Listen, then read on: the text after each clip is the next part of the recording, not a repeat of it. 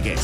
Jose Maria Paulaza futbolean kopako finalerdien txartelaren bila, Reala eta Osasuna lorduak galtzea mereziko duen egun horietako bat. Da gaurko ez da? Seguru gauerdia baino lehen etzarela zu ohera joango, segurunako. Eta, eta kaso beranduago. Eta larri bili. Beranduagoa kaso. Gauerdian partia bukatu. Poziko eratu ezkero gaitzerdi. Poziko eratu ezkero gaitzerdi, noski.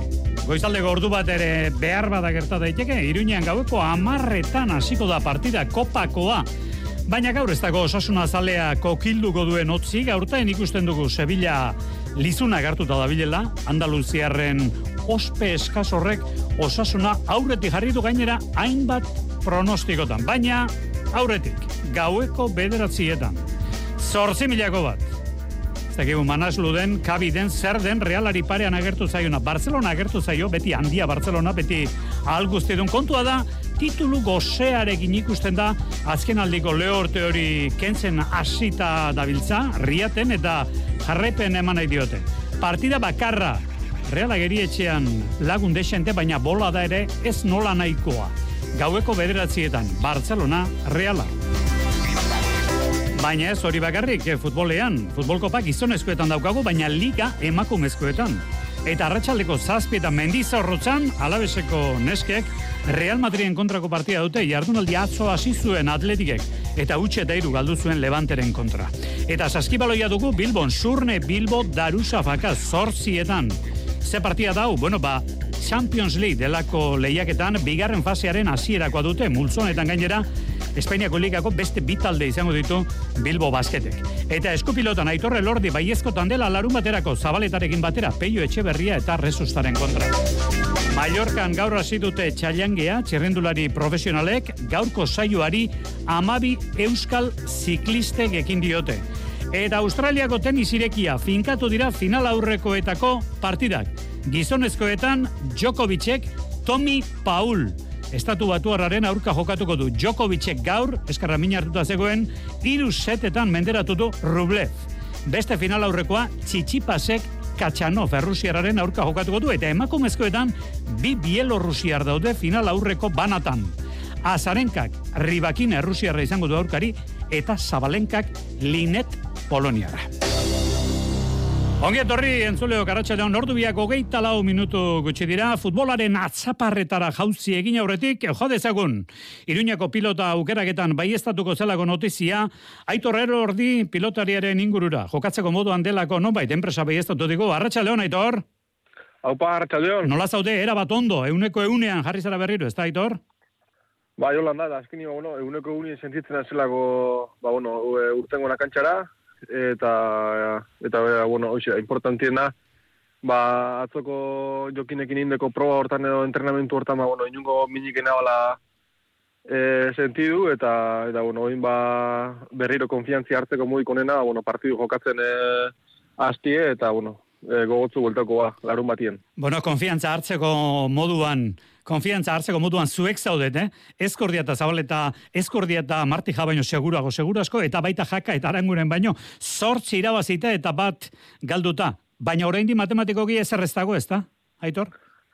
Ba, jo, landa, azken nien ba, ba, lehengo itzuli hori, ba, bueno, ezin jo beto egin genuen, eta, bueno, zazpi puntutik zazpi puntu lortzia, e, lortu genuen, eta, eta, bueno, oin ba, lehengo e, bigarren buelta honetan, bueno, puntu bat e, e, lortzi egun aukira irri barriak, e, alturan eta kontako, bueno, ez genuen aukira hori uki, urek gehiago jokatu belako, baina, bueno, e, bideo oso honetik e, goiez, e, konfiantza puntu horre, bueno, mantentzen dugu, baina, bueno, azken nien baun joke e, bigarren e, itzuli hau e, amaitzeko beste partidu esente falta die, eta, eta bueno, e, amene, azti eguna eta azti etorri ba, uno, e, demostratzen jarraitzu bida, eta bueno, e, konfiantza puntu horrekin jarraitzeko era ikonena, bueno, garaipenak irabazten izango da.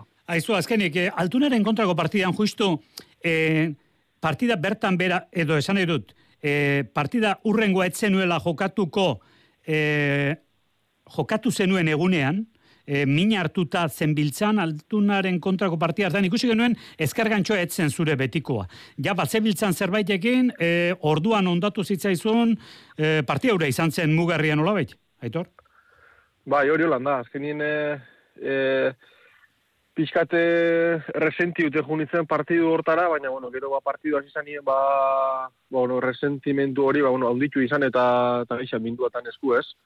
Eta, bueno, e, hori gaitipa eskue resenti dute eta mindute bukatu e, amaitxu nabalako, ba, eta, bueno, gero, ba, lehenko itzuli on bat egin de zazpi puntu lortzie e, lortzeko aukera hori okien duleko, ba, bueno, e, e, pentsu ba, bueno, erakidik honena ba, e, urrengo partidu hori ba, suspenditzi izango zala, eta bueno, egitxe zan ba, oso ondo etorri atala, e, bueno, e, esku e, ba, bere uneko unien e, rekuperatzeko, eta bueno, gero nik uste ba, fizikamente ba, e, behar naban e, gauza bat zala, azken ba, bueno, e, denbora luzien e, noielako asti egun eta asti e, torri ba, ba, intensiadek handiko partidu jokatzen, eta, eta bueno, egizan, ba, asko eskertu dela nire gorputzek, eta, eta bueno, jalarun batien, ba, berriz, berriro, be, ba, bueno, euneko unien e, bueltatzeko, ba, bueno, konfienta osuakin. Ba, eskarrik asko, aitorre lordi, eta ongi etorri berriz ere txapelketara, urren arte. Bale, ba, eskerrik asko zuei. Txerrindularitzan, Europan ere motorra berotzen hasi dira, gaurtik gigander arte Mallorcako txalangea dugu, Gaur egun da berrogeita mar kilometroko proban amabi txirrindulari ez dago horien artean, baina bertan da Alex Aramburu. Asira baten e, azkeneko hiru etapak izango ditut. Hirugarren etapa nire lehenengoa ba, politxe, osea, gustatzen zait, e, bukaera politxe da. No bakigu, ez nola, nola izango nahi zen, lehenengoa da, urtengo lehenengoa da, eta bueno, ba, denokengo behaz, duda horiekin aberre bakoitza ba nola da, da, bueno, ikusiko dugu. Aber, noaino noaino jatzenean. Euskal Tele diren gaurko taldean ikusi dugu Unai Cuadrado, hause egin egin talde laranja. Pasaren astean Valentzia Klasika nemandako maila gutxienez mantentzea eta bueno, ba etapak ikusita, ez, ba egunero saiatzea eta aurreko 10 eta gutxienez egotea. Eta Argentina, San Juan Goitzuliko irugarren etapan Kim Simons trekeko estatu batuara nagusi, emeretzi urte bete aurretik debutatu zuen profesionaletan, orain hogeita bat ditu, dagoeneko buelta eta turbana eginak ditu. Xavier Usabeaga, txirrendularien txekeoan izaten dugu, Arratxaldeon Xavier? Arratxaldeon, Jose Bueno, Simonsek esprintara guztekabean harrapatu ditu, auto zirkuito batean gainera ez da? Eta zenolako abieduran. Irurogeita 6 kilometro orduko abieduran egindu azkeneko kilometroa, hori izan da bere abiedura maksimoa, eta bide batez, odolkiek ordainetan izaten direla erakutsi dio Queen Simonsek, estatu batu hartxirrendulari horrek, basoudal kuik estet taldeari orain dela hiru urte. Ez denek estibar kuikeko txirrendulari ezela elmuga berean, tropelari egin zion egin baitzion atzotrek, goita bat urteko azteak, Fabio Jacobsen eta Renko Ebene Polen taldeari. Alegia, esprinta prestatzen ari zirela, kilometro baten falten erasoa jo, buru hartu, zuloa zabaldu, eta garaipena lortzeko neurrian ari bika neutxi gainera. Bezperan bezala, e, soudalkuik este trenoa lanean gogotik aritzen, jako zen bidea lehuntzen, eta beste bain ere, bene polek sekulako indarra erakutsi zuen bere releguan, eta horregatik esan zuen lanpaer, bere taldekideak munduko txapeldunak izan batzuela gaitasunik garaipena bera lortzeko, baina iragarki batek zion moduan potentziak bere utxean ez du askorik balio eta autodromoko biurgunetan trenoa trenkarriletik atera egin zeko ximari. Une hori, baliatu zuen nahi Queen Simons lotxagabeak erasoako eta erio batean tropelaren aurrean esprinta zapustu eta garaipen bikaina lortzeko. Simons estatu batu peto-peto horietarikoa da, arroa, tentea, ez da bigarren mailako protagonismoarekin konformatzen eta horregatik esan zuen denboraldi hasieran aurten garaipenak nahi zituela. Eta oraingo hasieratik bete du bere itza. Eskerrik asko, pasarratxalduna, Xavier. Baita zuek ere.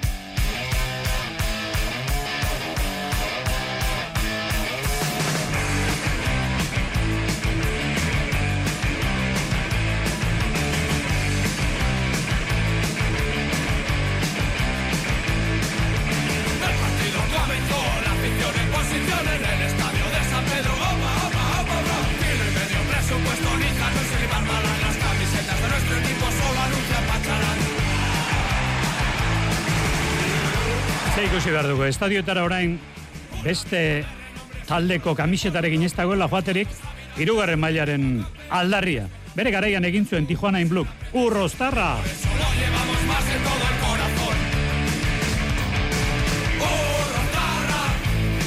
Irugarren maila, hori xe bagarri, gelditzen zaigu. Azkenean, Barcelonako partida ez aldauga ikusterik realzale batek.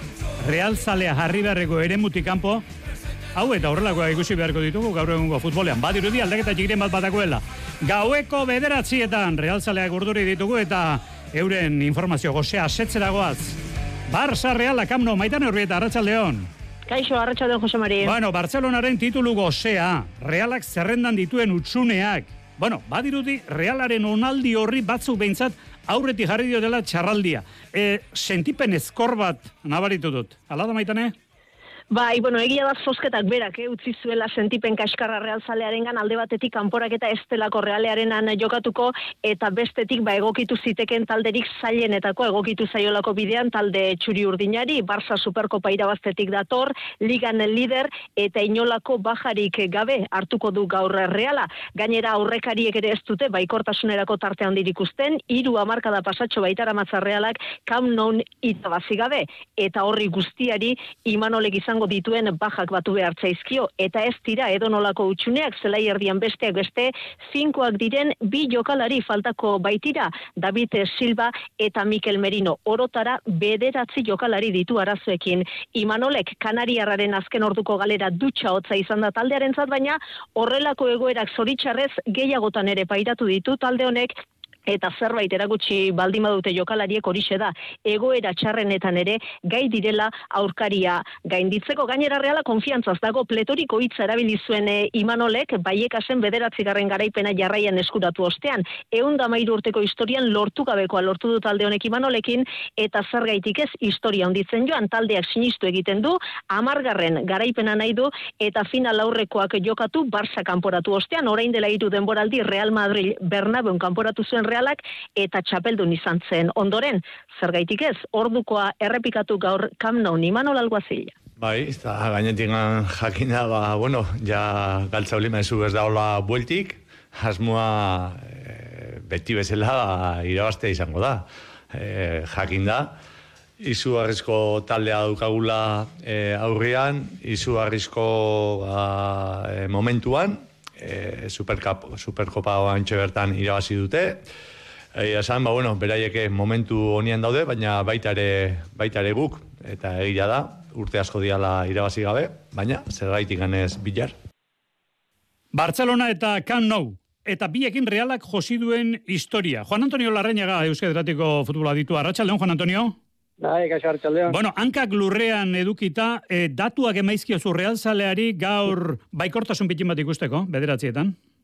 Bai, guk igual, futeri txarrenean irabazi geniola bai, batez ere, ez? Iruditzet, e, partido batera oso gauza gertatu liteke, eta gaina reala momentu honetan e, oso gozo dago, ez? Iruditzet, e, falta iran jokalaria faltako irala, baina eta ateatzen duna maikako bat, gero aukian dodena beti maila ematen dute, eta nik uste dut horti jo behar duela. Esate baterako, ikusita ze kanporaketa dagoen, da ze baja dituzuen, da bar, galtzeriko ez dauka zer, ez dauka zer, ez? Da iruditzen zait alde hortatik arrisko hartu, hartu behar dituela. E, beldurri gabe jokatu behar du, hori zalantzari gabe, beldurri gabe, realak bere nortasuna azaldu behar du, bere joko azaldu behar du. Eta hori ditu bali madu, Barça larri biliko da. Barzak ligan segulako zenbakia ditu, ez? Amos azpi partidutik amalo irabazi ditu. Bi ez ditu irabaz, e, iru, bat galdu Madrien, da beste biak etxean berdin du ditu, barraioen aurka eta beste espainolen aurka, ez? Eta nik uste dut horrek zerbait esan nahi dut, azkeneko partiduak ikusita, eta batez ere azkenari begiratzen bali madiogu, larri ibili zen, ez?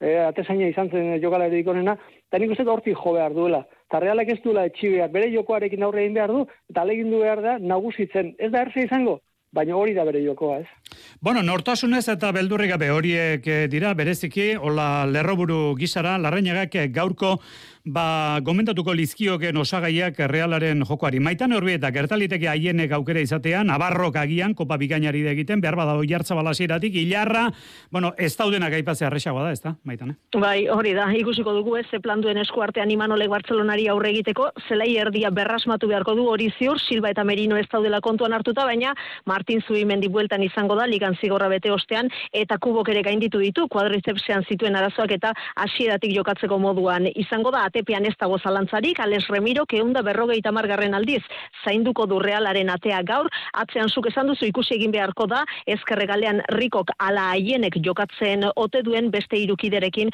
ez dago zalantzarik, aritz zubeldia eta lenorman izango ditugu.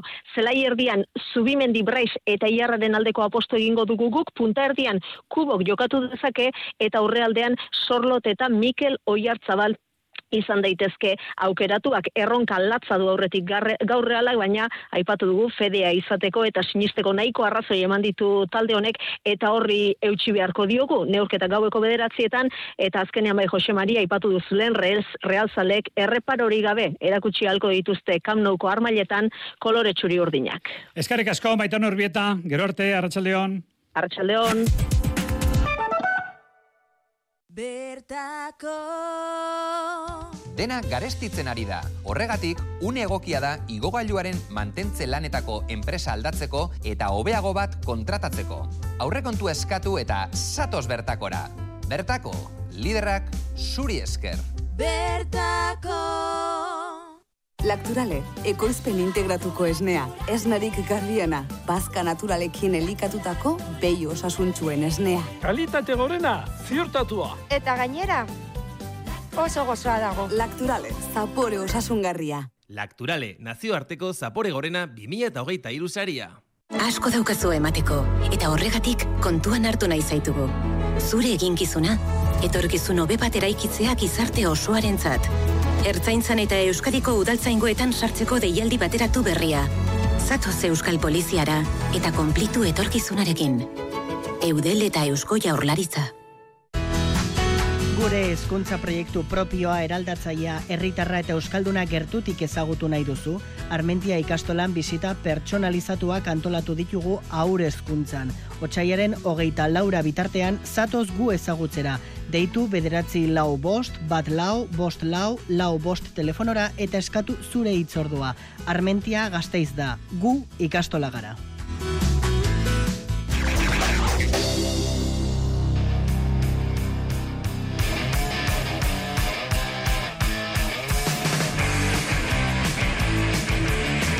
Tijuana in Blue, mila bederatzi da lauro gehieta bostean. Euskal Rock Radikala zen orduan. Urroztarra, irugaren mailan zegoen orduan, ekipoa.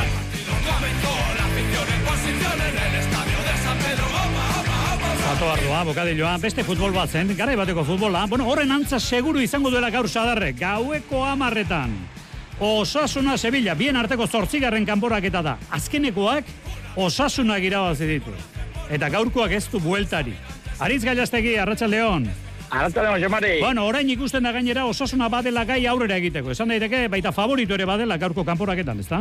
Bai, nik esango nuke egune handia dela gaurkoan e, osasunan ilusioa piztu duen e, partida da, ilusioa piztu duen e, bueno, ba, kopa da, 18 urte pasadiera talde korriak e, kopako finalerdiak e, jokatu zituen azken alditik eta eta gaurre au, aukera edarra dauka, eh, berriz e, zailkatzeko osasuna ondo dago, aurrera pausu emandu denboraldi honetan, ez bakarrik e, kopan egungo txapeldun irazi zuelako joan den eh, astean e, etxetik kanpo hori balentria handia da, betiz mendean hartze estelako bat ere samurra, bezik eta ko, e, ligan ere ikusten zaio, ba, aurrera pausu eman duela, eta Europako txartela eskuratzeko borrokan e, bete-betean e, sartuta dagoelako. Horretaz gain, e, zadarren berriz ere kopa aspaldiko partez, amaos partia jokatu behar izan ditu osasunak etxetik kanpo eta gaurkoan etxean e, jokatuko du, eta gaur ba, berez e, fidelak direne Zaleak eh, ez ditu eguraldi hotzak eh, geldituko. Giro beroa espero da hogei lagunetik eh, gora eta hori zadarren asko esatea da. Eta gainera aurkaria ba ez da unerik gozoenean ez Sevilla larri dabil eta hori baliatu gura du osasunak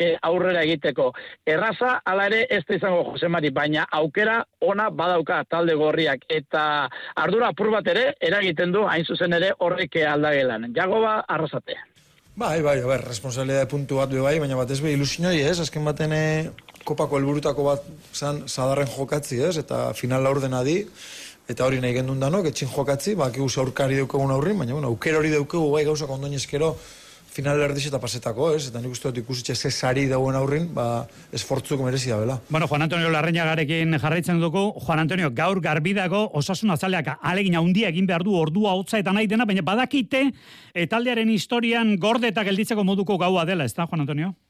Bai, ala da, ez? Nik uste dut de, aukera hori aprobetsatu behar dela. E, zaharren jokatzen dute, nik uste dut osasunak kasu honetan jende guztialdi izango du, irutze zaite gaina estutuko duela azkeneko minutu arte, azkeneko segundura arte, eta hori aprobetsatu behar da. Egoera on batean, narrapatzen du osasuna, e, nik uste poliki, poliki, e, gauanetatik aurrera, hobeto datorrela, e, partioak hobeak egiten ari da, nik uste dut, e, beti zen aurkako kanporak eta horretan, irutze maila altuenetako bat emantzuela, eta horrekin jarraitu behar du, ez? Eta Sevilla e, kaskar bat ikusten ari gira azkeneko golara honetan, ez? Egia da, talde hon badela, e, jokalari ona dituela, baino taldea ez dago momentu honean, eh? E, zalantza asko sortzen ditu.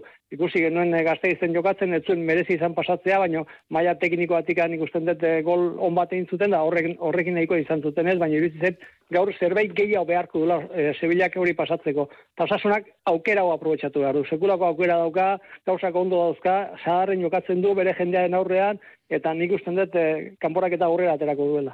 Bueno, osagai hoiekin, aritz, eh, amaikako izango litzateke gutxienekoa, jokaera berdintxua izatea, osasunak beti bere bere erraietan daramakien jokaera hori izatea da importante hemen, ez da?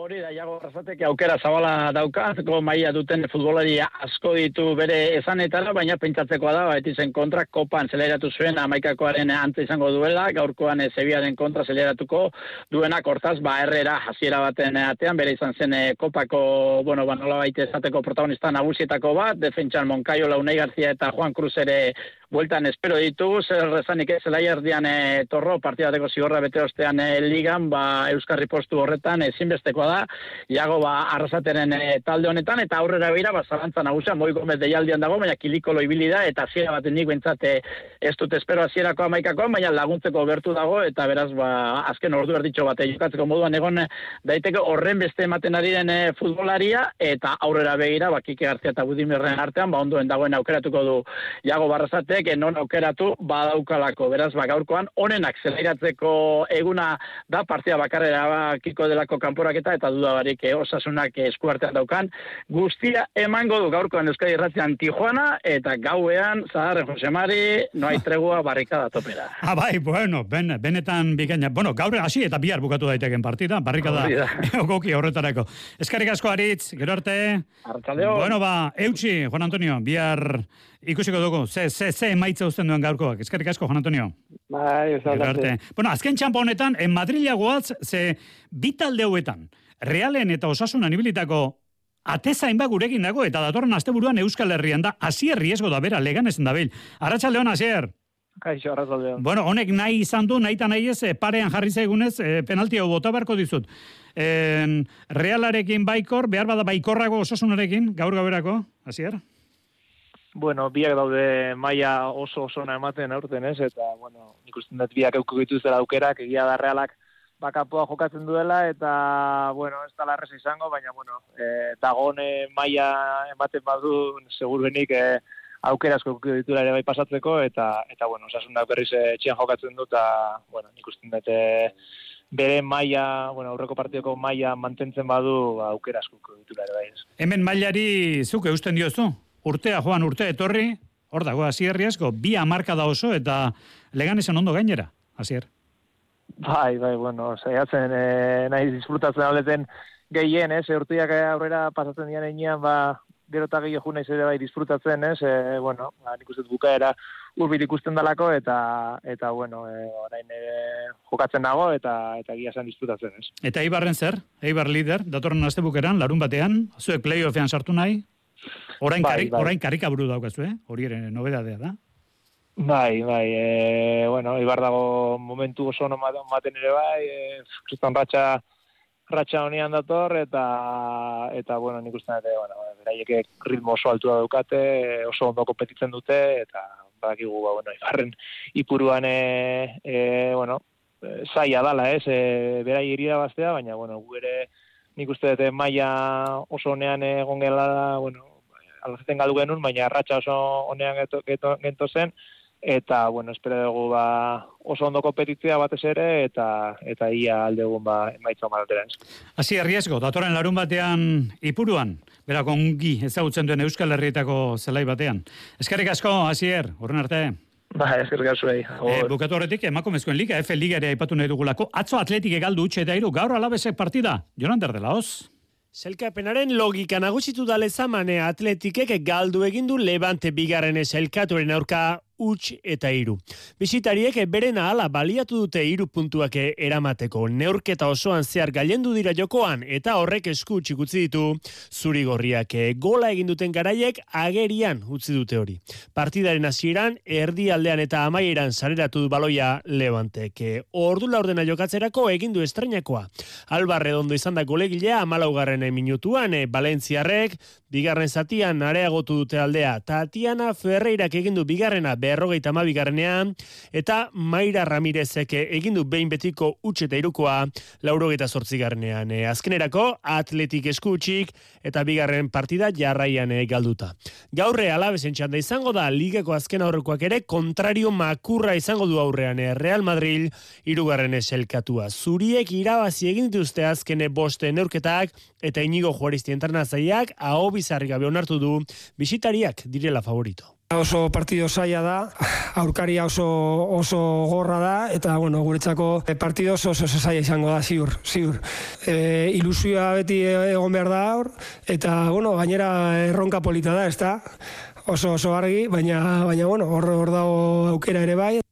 Mendizorrotzan jokatuko da Alabesen eta Real Madriden artekoa arratsaldeko zazpietan hasita. Zortzietan, bien bitartean, saskibaloia miribilan, surne darusafakaren kontra, areto futbola ere badaukagu, gaur zortzietan peniskolan duelako kopako partida osasunak, aspil talde tuterarrak, zazpi eta sei, galdu du bart mobistarren pistan. Finkatuta bien bitartean final aurrekoak, Australian, notizia bereziki hori azpimarratu dugu, Djokovicek lesioatzean utzi eta Rublev ederki menderatu duela azken laurdenetan. Gaur denik, gainera, munduko eskubaloi txapelketan azken laurdenetako partida dituko. Iluntzeko kirol tartean azken ordua bilduko dugu, sortziak hogei minutu gutxiagotan, eta gero ba gaueko bederazietan hasi eta auskalo noiz bukatuko den emankizun berezia, bederazietan barsarriala, amarretan osasuna zebila, gero arte.